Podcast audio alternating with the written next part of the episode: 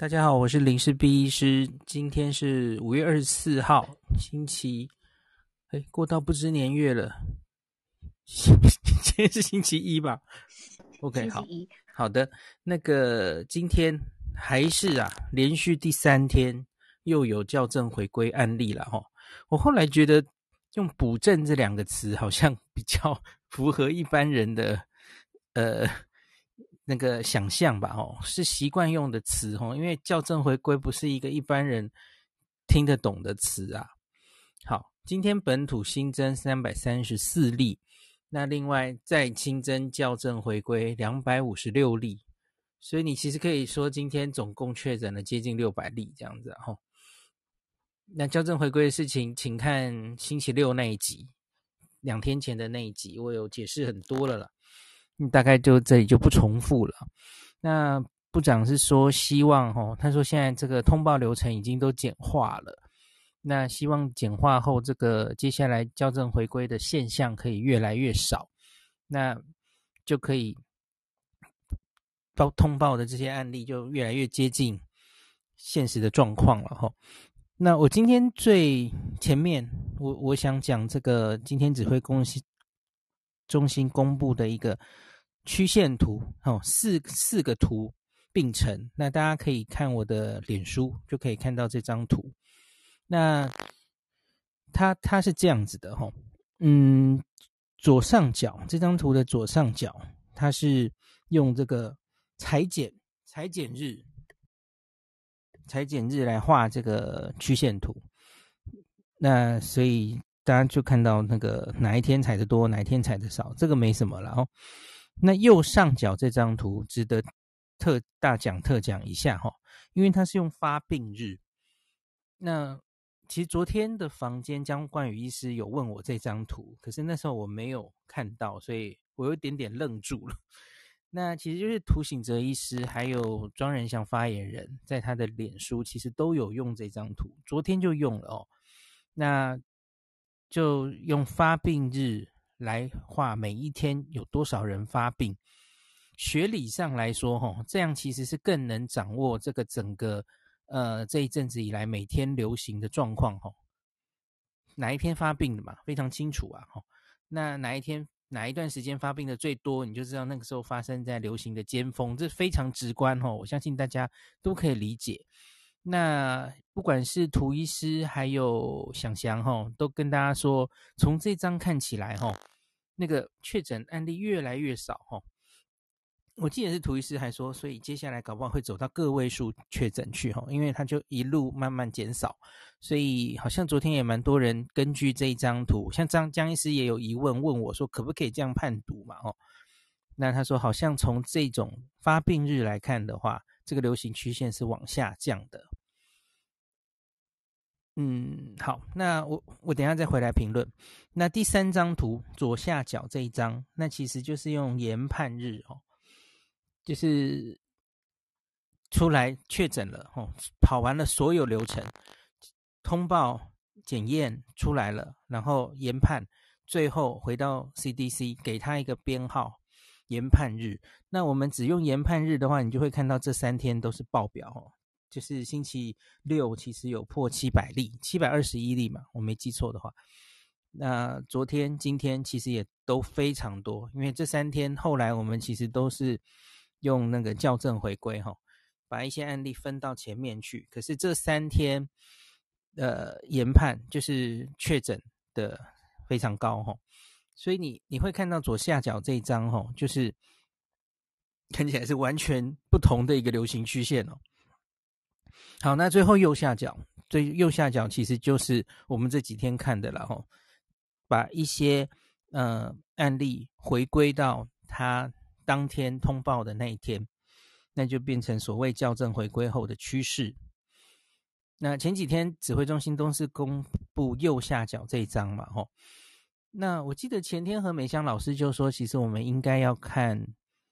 用发病日来看更精确哦，所以我现在回头来讲右上角这一张，我觉得看这个发病日的流流行图哈，要非常小心两个限制。第一个，无症状感染者是没有发病日的，你不知道他什么时候发病。那这一年哈，我们指挥中心的官网，呃，点进去哈，然后看到每天多少通报等等。那它有一个图，它它它基本上其实只有两个图，一个是告诉大家每天通报量有多少，那右边它其实就是这种感染的曲线图了哈。那它就是用发病日的哈，所以这张图不是原来藏起来的哈，本来就是用发病日来看，在指挥中心的外网。那可是这一张的下面有一个说明，他他跟大家讲说，无症状感染者不包含在这个图里，因为无症状感染者根本不知道他什么时候发病。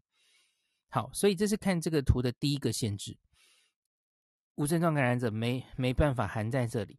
那当然后来指挥中心说无症状感染者，我们就当他的裁剪日是发病日了哈，那是另外一种看法，那不一定准确哦。呃，其实我不太确定是不是有放进去了。总之，这是一个限制，大家要了解。这个限制其实还不是最致命的限制哈。第二点，第二个限制是，你不要忘记这些。大家看到这几天呢哈，最近的几天，它整个确诊案例变少。可是问题是，昨天、前天开始有症状的人，你确定他已经被确诊了吗？当然不确定啊。现在在社会里，也许有今天是星期天嘛，哦，哦，对不起，今天是星期一。过去一个周末，星期六开始有症状的人，星期天开始有症状的人，他现在可能还在社会上，诶，他可能就就有点不舒服，然后决心明天要去筛检，明天要去挂号。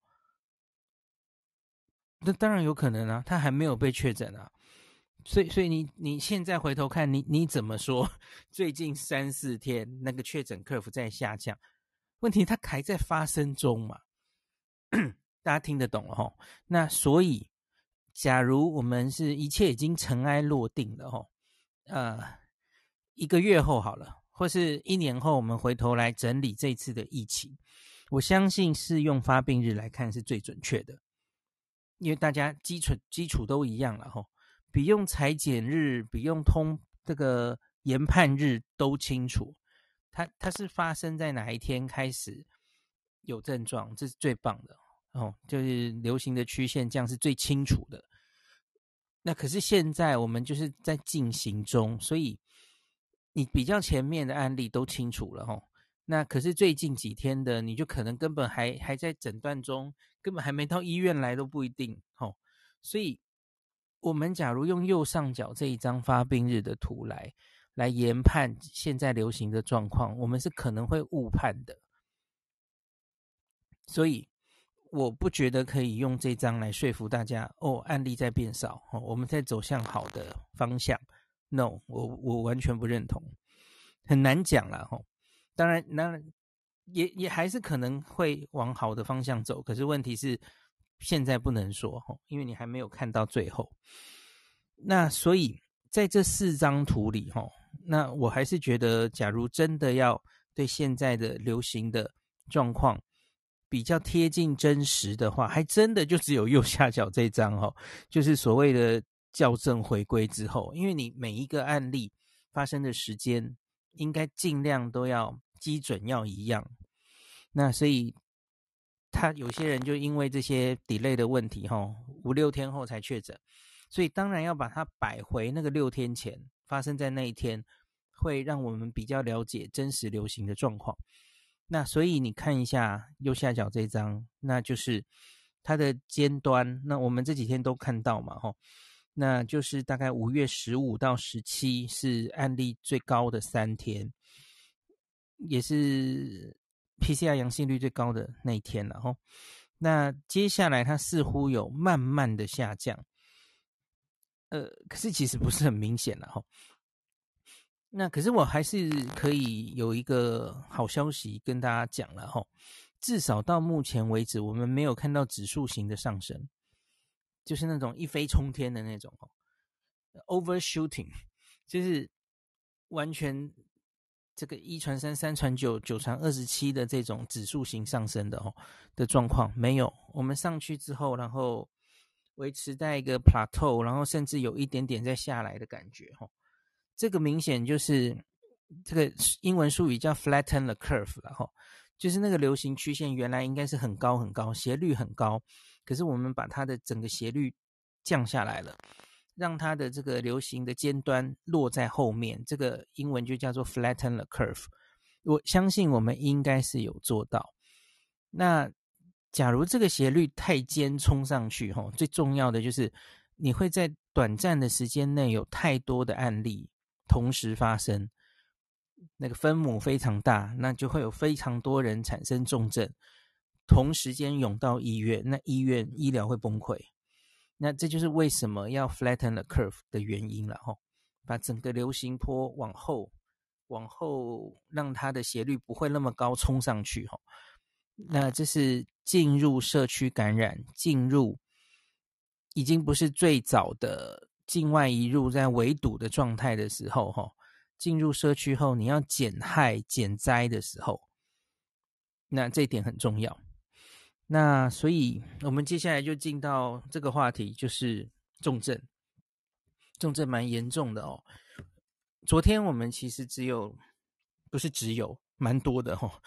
这这个礼拜其实那个在插管、在用呼吸器的病患就是一直在上升。昨天是六十六例了，那经过一天又增加了十八例，那已经到了八十四例使用呼吸器。那四月十五号到现在，那也就是大家知道了，这一波华航诺富特加上所有的。这一阵子一个多月产生的社区感染已经高达三千两百五十五例，哦，这个是大概一个月前的我们大概不太能想象的事。那这个里面呢，已经有了三百五十五例的重症。重症的定义其实就是只是那个氧气有掉了哈，那需要用氧气来。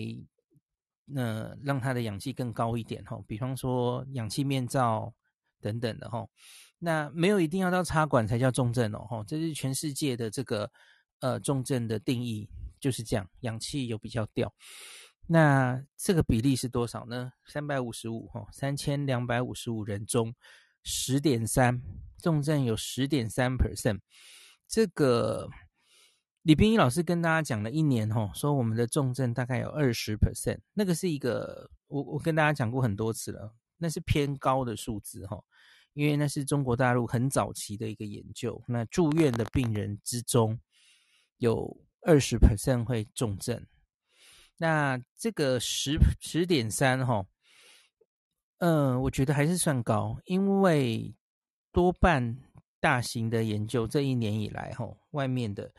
国外的研究重症比例不会那么高哦，像何美香老师上礼拜运算的，然后我我回头去看大阪跟英国哈，大概重症比例是三 percent，不会到那么高哈，有些高有些低啦哈，大概就是这种，也许三到五左右哈，那这个除起来十真的高了，那高的原因其实也不奇怪，因为我已经跟大家解释过了嘛哈，这一批。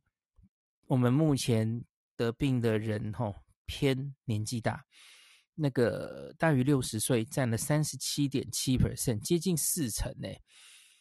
而且男生居多，吼就是进出阿公店的这一群，然后狮子会的这一群，所以这一群六十岁以上有一千两百二十八个人，那这一群人里面的重症几率就高达十九点一哦。刚刚 overall 是十点三嘛，那这群人的重症比例两成哦，真的就是两成哦，非常高。那就是这短短的一个礼拜内有十七个人去世了哈，今天又增加六位嘛，昨天也是六位。那大家看一下，几乎都是有慢性病的，然后年纪比较大的哈，几乎都是这样。目前死亡全部都是五十岁以上哈，那像今天公布的，就其中六个人里面哈，四男二女，五个有癌症、糖尿病、高血压，大概这样子。那这一个礼拜内十七个死亡案例，其实也有几例是死亡后才确诊哈，那或是在家里的时候很快就嗯不治，就发展病程发展的蛮快的哈。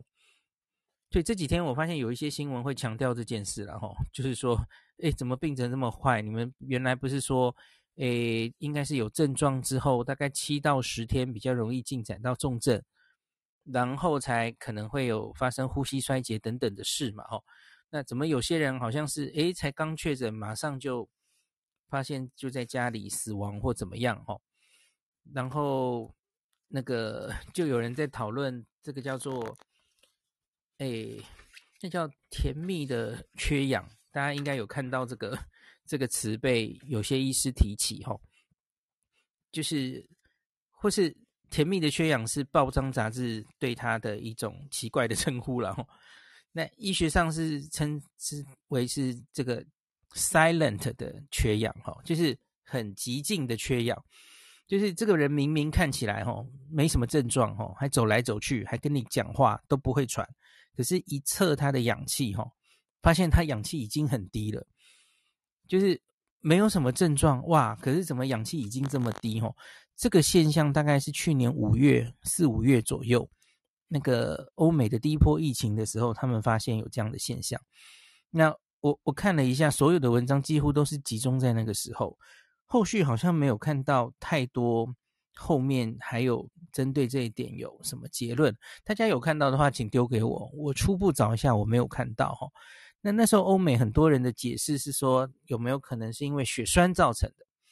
那阵子正好就是，我不知道大家记不记得，去年五月此时哈，就是各式各样这个 新冠可能造成奇奇怪怪的症状哦，就是每天报纸或是研究都在登。那也正好就是研究血栓。的比例，好，好像比就是它会新冠自己就会造成各式各样的血栓，大概就是一年前的现在开始整理的，哈，开始整理。那有些人就猜会不会是因为血栓而造成这样急速的恶化？因为你假如是传统的，就是看他的病程，哦，他是因为肺炎，然后比较多多叶的肺炎，然后造成你的缺氧。通常前面会有症状，然后症状越来越明显，因为你肺被那个发炎影响的区域越来越大，然后才缺氧哦。正常应该这样，会有一个病程，不会让你措手不及，忽然就变那么严重哦。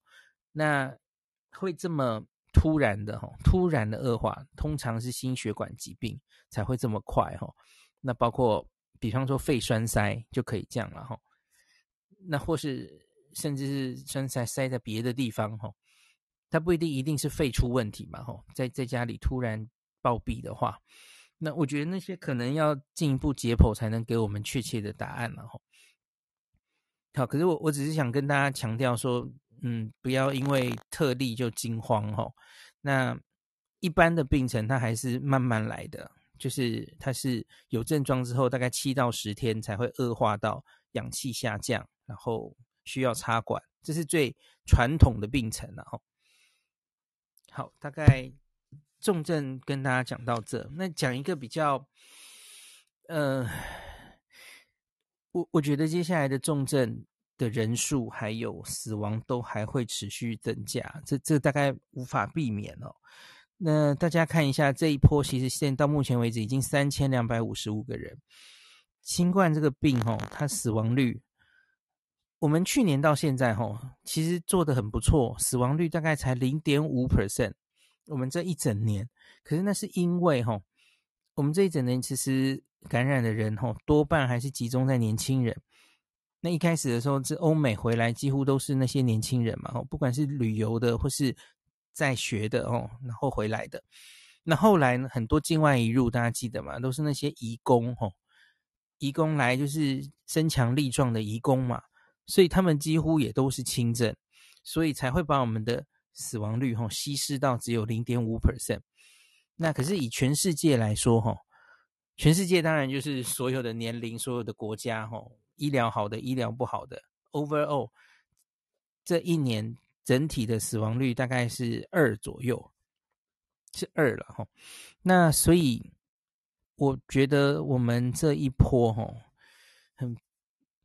保守的估计，我就抓一呀、大概死亡率至少有一，那大概就是有可能会死三十个人。死亡，三十个人死亡。那假如到二哦，全世界的对，到到五六十个人死亡，可能都不为过。那今天有一个更更令人担心的消息，就是有到安养院了哦。那安养院好像有两个员工有万华的足迹，然后他们确诊，然后很快的对这个安养院都快筛哈，好像二十几个人都阳性，现在正在做 PCR。他假如攻入安养院，真的是非常严重的事哈。就世界各国都发生过，日本也发生过，就是一旦入侵安养院，那是一群最脆弱的人哦，会死伤惨重。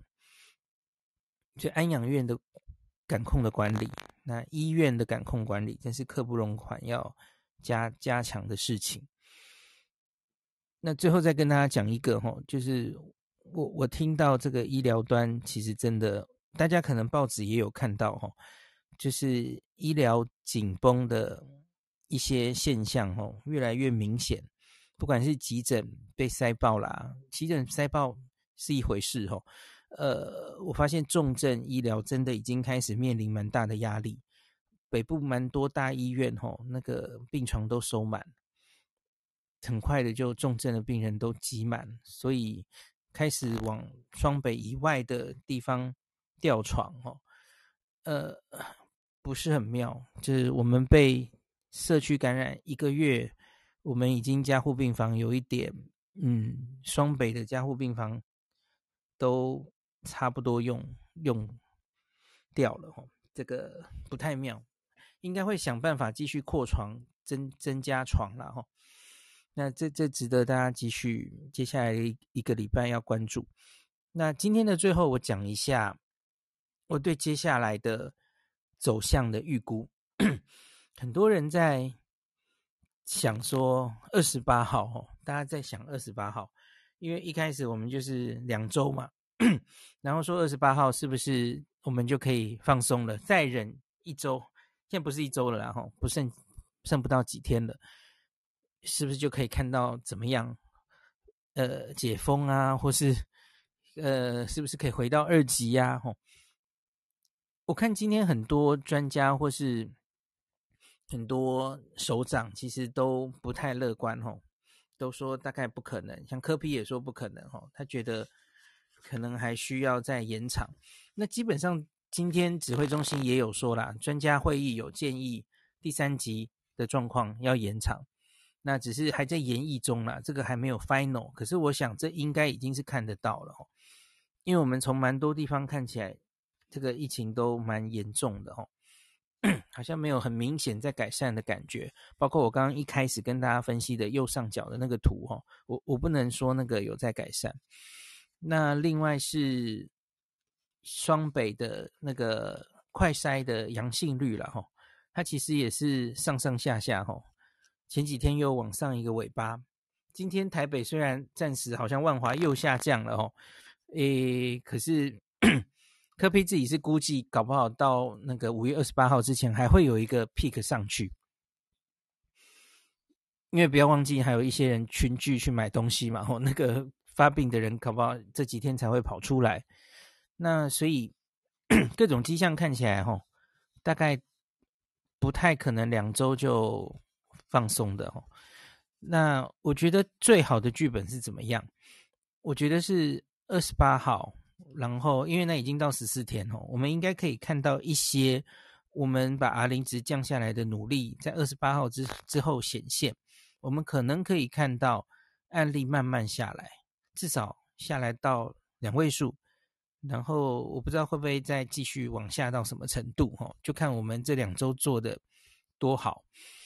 那可是呢，下一步呢？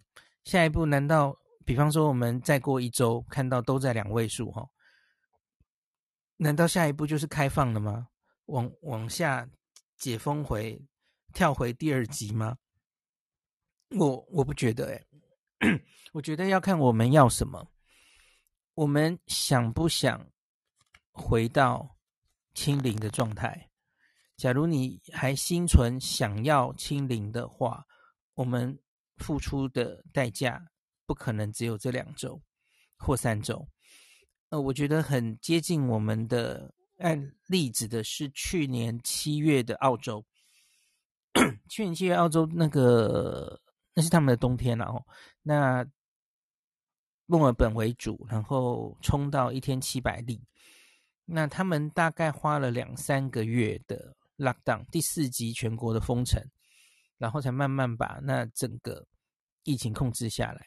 那当然，澳洲后来控制的还不错了哈，他们几乎就是清零，真的做到了清零，然后恢复了一定的生活。后来还跟纽西兰做了旅游泡泡，大家可能都还有印象哦。所以，假如我们要类似澳洲做到的这个状况哈。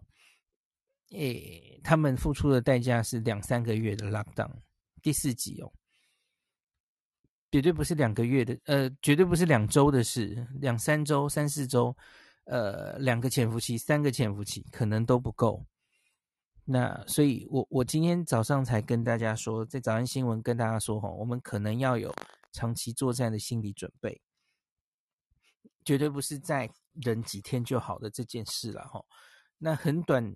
的期间，那我我大概可以看到的事情就是，呃，第三级短期内会延续了，可能至少先在十四天吧。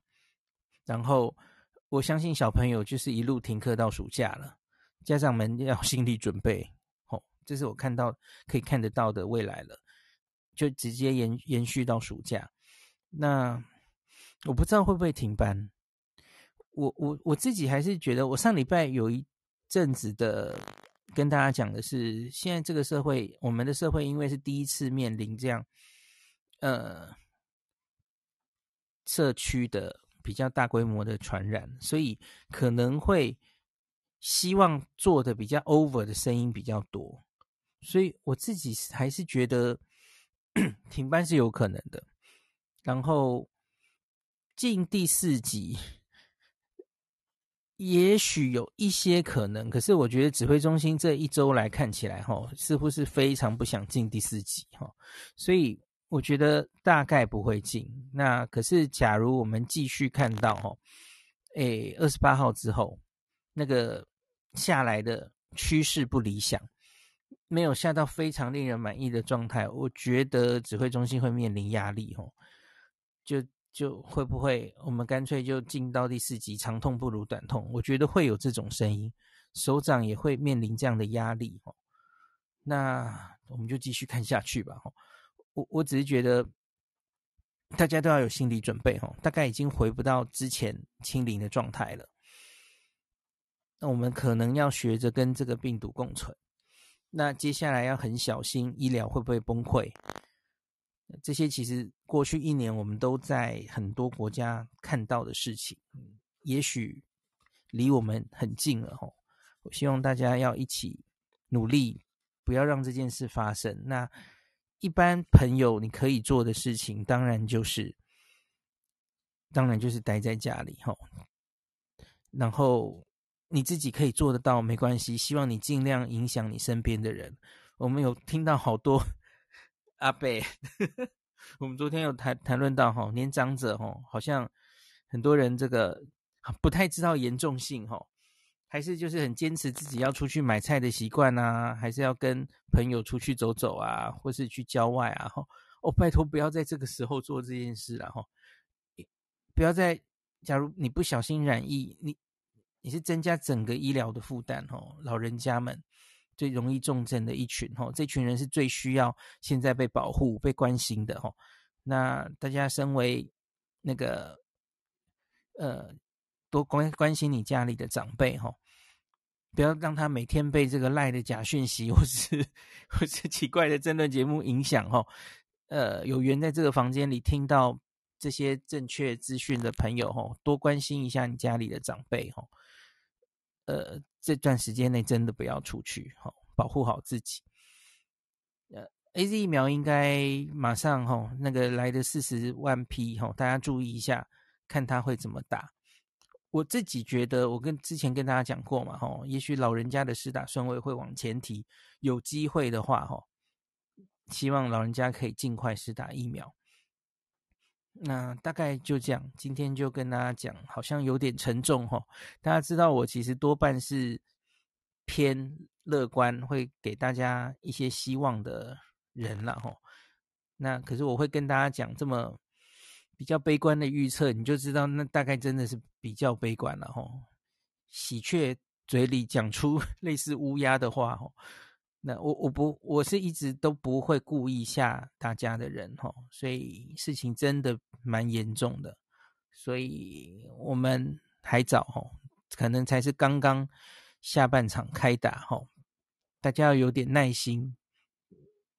好，那今天就讲到这里。